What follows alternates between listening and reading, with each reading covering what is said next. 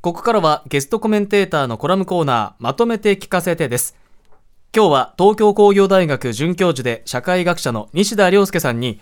安倍元総理銃撃から1年国葬儀の今後はと題して伺います。お願いします。はい、はい、はい。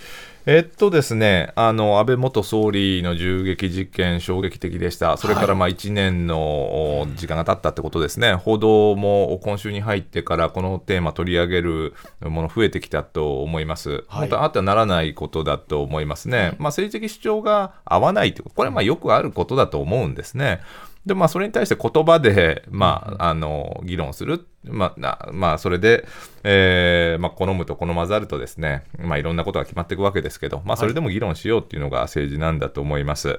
で、今週のニュースの中で、まあ、関連して2つ大きなあもあのそうですね、ニュースあったと思います。はい、で、1つは何かっていうと、国葬儀ですね。で、これに何らか基準を作るのはどうかということで、岸田政権の下で検討行われました。はい、で、これに対して差し当たりですね、えーまあ、検討しないと、あ失礼、えっと、基準は設けないということですね。それから記録集を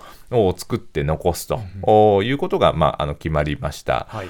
で、国葬儀ありましたね。で、だから銃撃事件があって、安倍総理、元総理亡くなられて、で、まあ、国葬儀行われて、国民の、まあ、その賛否ですね、大きく分かれました。で、それに対して検証を行って、で、国葬儀も将来的にどうするのか、うん、あこれですね、きちんと考えたいということで、まあ、政府と、あそうですね、立法府と、それから内閣府、それぞれでですね、えー、検討行われたんですね。はい、で、まあ、取りまとめも行われて、ずいぶん時間が経って、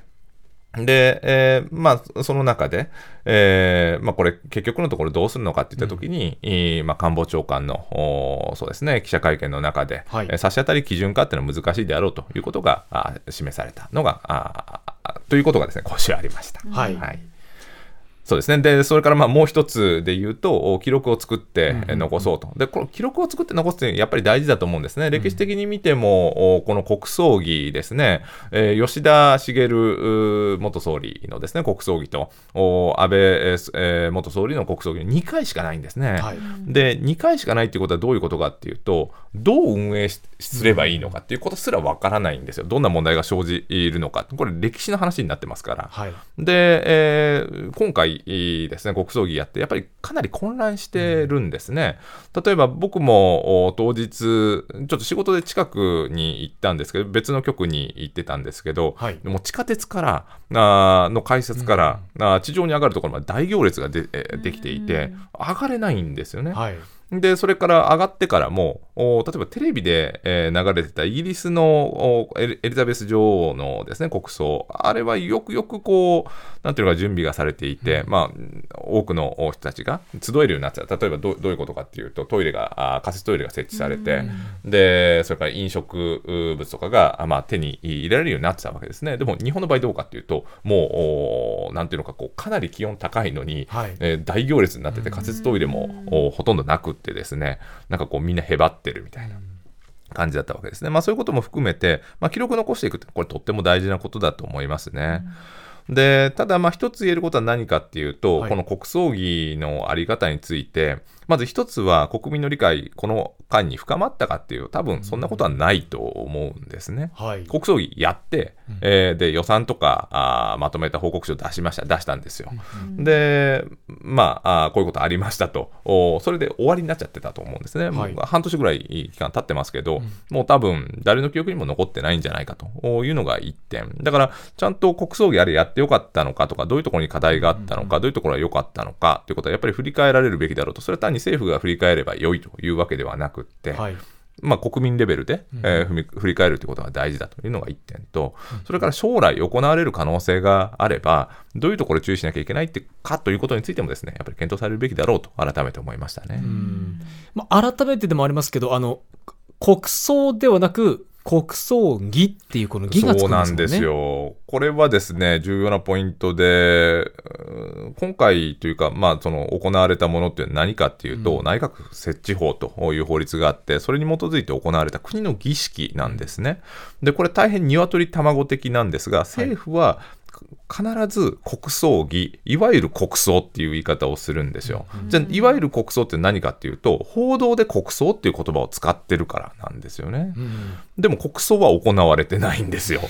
不思議ですよね。そうなんですよ。もう義がつくかつかないかでは違うんですもんね。そうなんですよね。要するに内閣設置法において儀式を行うことができるということが書かれていて、まあ、あの内閣府の中に、えー国葬国葬儀事務局っていうのが置かれていて、はいまあ、そこが儀式を行ったと、ただ、内閣府が所管する儀式なんですよね。で国葬ってのは本来何かっていうと、お国家元首が亡くなった時などですね、はいでそういう時に国を挙げて行う、まあ、葬儀なんですよ。それは行われてないんですよね。はい。えーわかりにくいですよねですね。でこれを明文化した方がいいと。なん何か基準を設けた方がいいと、なんなら法律作った方がいいという説と、いやそれは難しいんじゃないかっていう説に分かれていて、まあ、今回はあー基準を作るのは難しいであろうという結論に至ったということなんですただ当時一番その国会でもそうでしたけど、その明文化されてないからどその判断基準をまとめてくれ整理してくれっていうのはいろんな議論がありましたよね。どうどういう人が対象になるのかとかですね、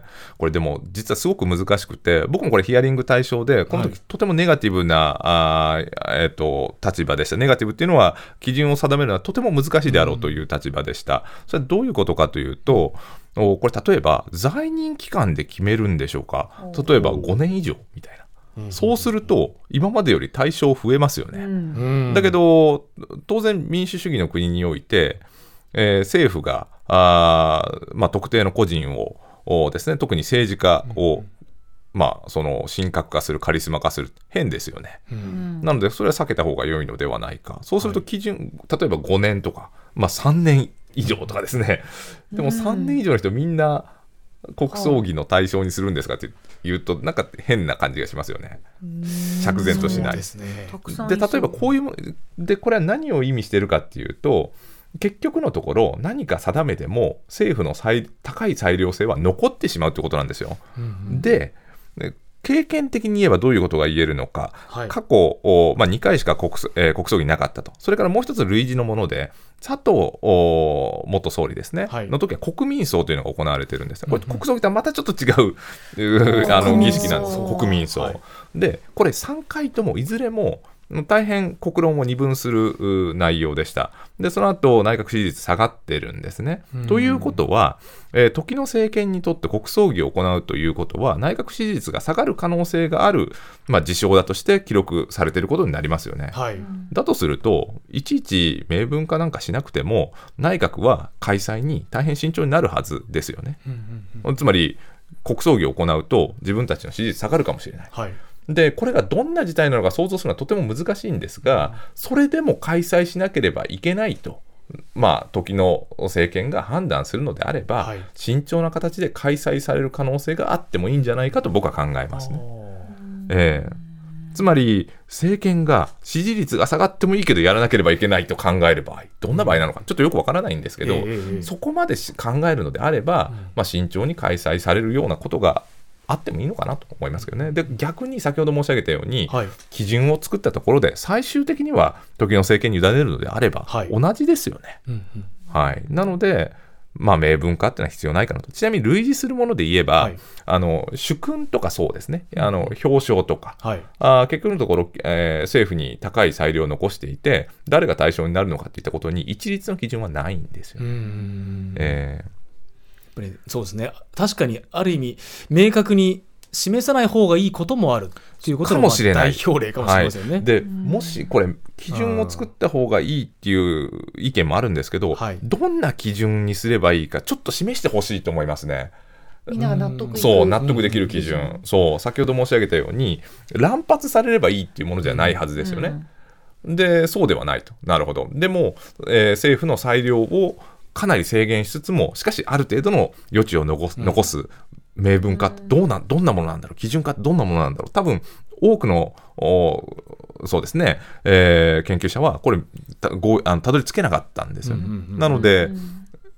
基準化した方がいいっていう意見をお持ちの人はぜひちょっと教えてほしいと思います。うんどういう文章にすればいいんだろうみたいな。確かに反論するならばじゃあこうならばどうですかっていう反論の基準も欲しいでそれねすし案外ないんですよ。うん。えー記録に残すっていう先ほどの意味で言いますと、今回はこういう基準でやりました、でこういう、うん、例えばそのトイレとかもそうですしこういう問題がありましたからこういうことを今後気をつけましょうっていう記録にぜひ残していただき、まあ、次があるか分かりませんけど、ね。次の時にはこういうことがあったんでっていう議論、なんかまあ、一歩進んだ議論をちょっとねしていただきたい。するべきだと思います。ね。ね。であとそれから、まあ、内閣府と他の役所もね関係して、特に、えー自衛隊が出てきてですね個人葬に儀仗隊出てるんですね、これ防衛大臣命令で言ってるんですけど、はい。国葬儀とは一体化していないっていう体で内閣府の国葬儀事務局はよく知らないっていうものになんですようん。ねでも国民の目には一体化して映りますよね、うん。それでいいのかとかですねいろんな議論ありますね、まあ、そういう論点も改めて、えー思い出されるべきだと思いますね、あの元総理を悼むのと同時にですね、えーえ今日は西田さんに安倍元総理銃撃から1年国葬儀の今後はと題して伺いました。え今日のゲストコメンテーター東京工業大学准教授で社会学者の西田亮介さんとはここでお別れです。ありがとうございました、はいありがとうございました。蓮見紀之まとめて土曜日